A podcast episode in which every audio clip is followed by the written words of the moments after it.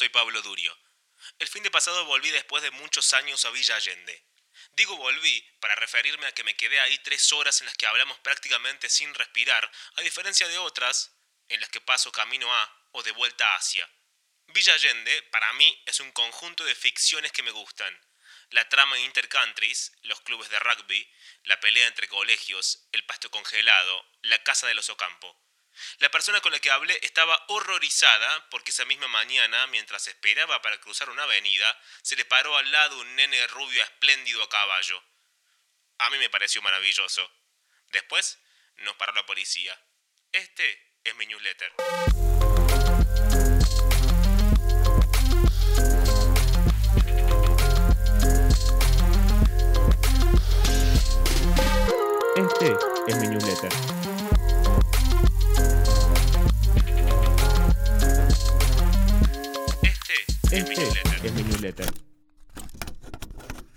La conducta puede fundarse en dura roca o en húmedos pantanos, pero hasta cierto punto no importa en qué se funda. Francis Scott Fitzgerald. Silvina Ocampo era la maga que les recordaba en cada movimiento y en cada palabra la singularidad y el misterio del universo. J.R. Wilcock.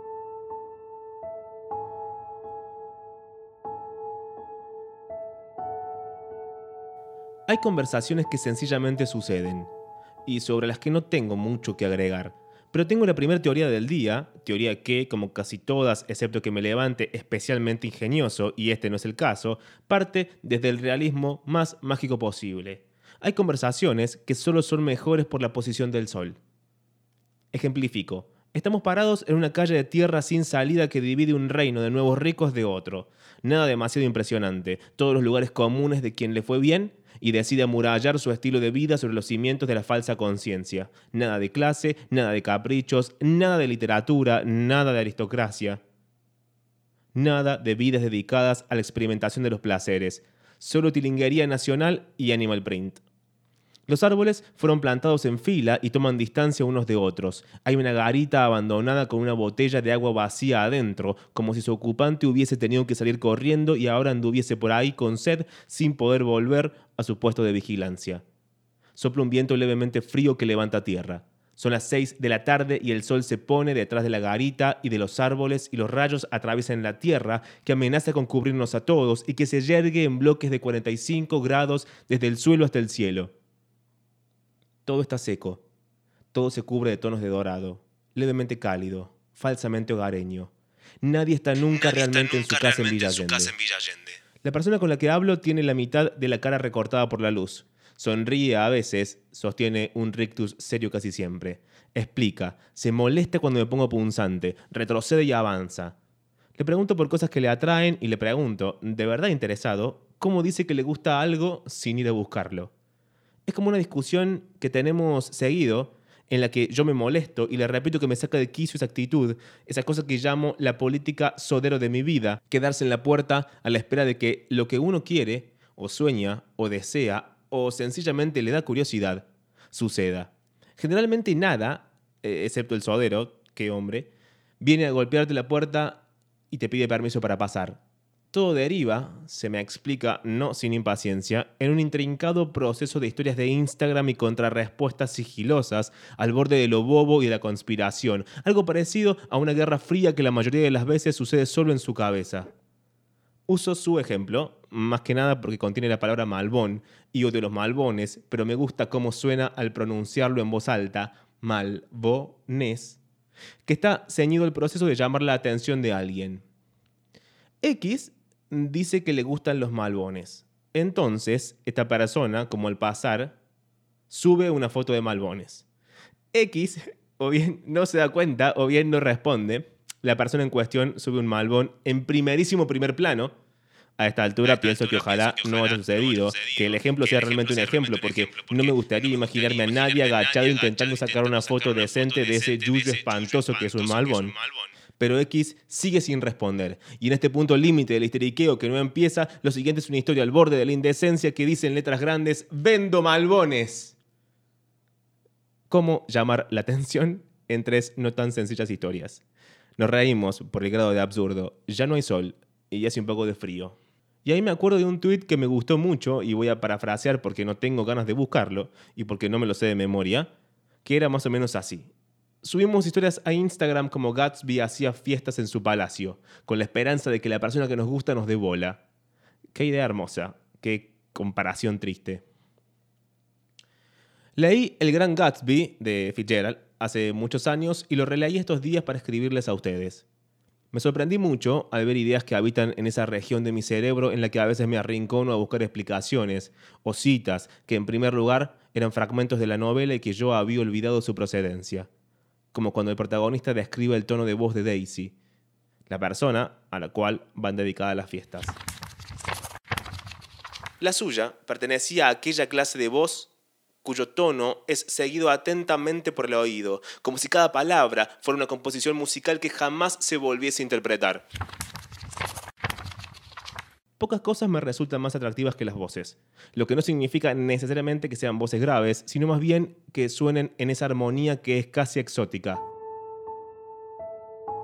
La concordancia entre el tono y las maneras, entre la pronunciación de las T's y las R's y las G's y las J's, con el cuerpo de quien habla, las voces que tienen el matiz justo para sonar honestas en medio de la última mentira de la humanidad, las que tienen sus dobleces tiernos, como si en medio de la garganta se ubicaran millones de secretos que no pueden escaparse, las que al cantar suenan como una canción de cuna susurrada en la peor pesadilla de la noche. O como cuando se describe al mismísimo Gatsby. Sonrió comprensivamente, mucho más que comprensivamente. Era una de esas raras sonrisas con una calidad de eterna confianza, de esas que en toda la vida no se encuentran más que cuatro o cinco veces. Contemplaba, parecía contemplar por un instante el universo entero y luego se concentraba en uno con una irresistible parcialidad. Comprendía a uno, hasta el límite en que uno deseaba ser comprendido creía en uno como uno quisiera creer en sí mismo y aseguraba que se llevaba la mejor impresión que uno pudiera producir. Ay, por favor, esa capacidad para poner en palabras un doble juego de seducción. Por un lado el seductor, el del poder, el de la comprensión, el de la parcialidad, el del glamour.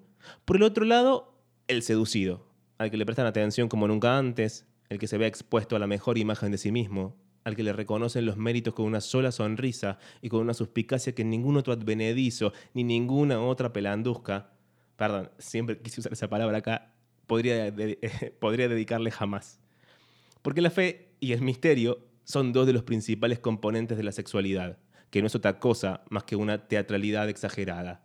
La sexualidad no es otra cosa más que un villano de vodevil, una ópera con el vestuario compuesto a mano por el costurero preferido del diablo. Todo lo demás, es, aburrimiento. Todo lo demás, escapa la intimidad. Todo lo demás es una historia de Instagram. Hay una frase que repito siempre y que no sé de dónde saqué. Soy todo lo que los demás no saben de mí. Ahí hay que pararse. Iba a decir en un fragmento, pero faltaría la verdad, en varios fragmentos de La hermana menor, libro de Mariana Enríquez sobre Silvino Campo, se pone en tela de juicio el carácter al menos misterioso de la hermana más chica de la siempre grande Victoria. El más común de los lugares comunes sobre Silvina Ocampo es considerar que quedó a la sombra, oscurecida, empequeñecida por su hermana Victoria, su marido el escritor Adolfo Bioy Casares y el mejor amigo de su marido, Jorge Luis Borges, que la opacaron. Pero es posible que la posición de Silvina haya sido más compleja. Quienes la admiran fervorosamente decretan sin duda que fue ella quien eligió ese segundo plano. Dicen que desde allí podía controlar mejor aquello que deseaba controlar, que nunca le interesó la vida pública, sino más bien tener una vida privada libre y lo menos escrutada posible, que en definitiva ella inventó su misterio para no tener que dar explicaciones. Vuelvo al momento con el que arranqué y vuelvo con la certeza de que el fantasma de Silvino Campo, ahora que ya fue invocado, reaparecerá en este newsletter porque ¿qué es uno sino todos sus fantasmas y todos sus secretos y todos sus misterios? Vuelvo, decía, para terminar la historia. Ya casi tres horas después de la puesta de sol y de las confesiones a media voz y de la policía, puse mi mejor tono de señora y con una mano en el pecho le pregunté, ¿Alguna vez hiciste una historia de Instagram, dedicada, a mí, y, yo no me di, cuenta? Se rió con algo que no terminé de descifrar si era o no nerviosismo y se apuró a decirme no, no te hagas problema. Y al final un poco me indigné, sin decírselo hasta ahora, porque padezco de una condición de carácter que me obliga a sufrir microindignaciones ridículas. ¿Por qué me haría problema? Nadie debería mostrarse reticente cuando incluso los árboles encrespan sus hojas ante la mínima insinuación de que el juego ha comenzado o de que está a punto de hacerlo.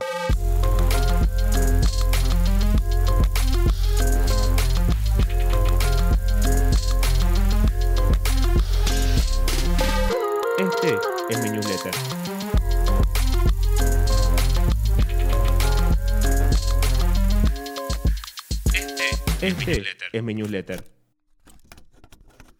Esto fue un mail enviado el 24 de septiembre del 2020. Para recibirlo puedes buscarme en todas mis redes sociales en las cuales soy Pablo Durio. Gracias por haber llegado hasta acá.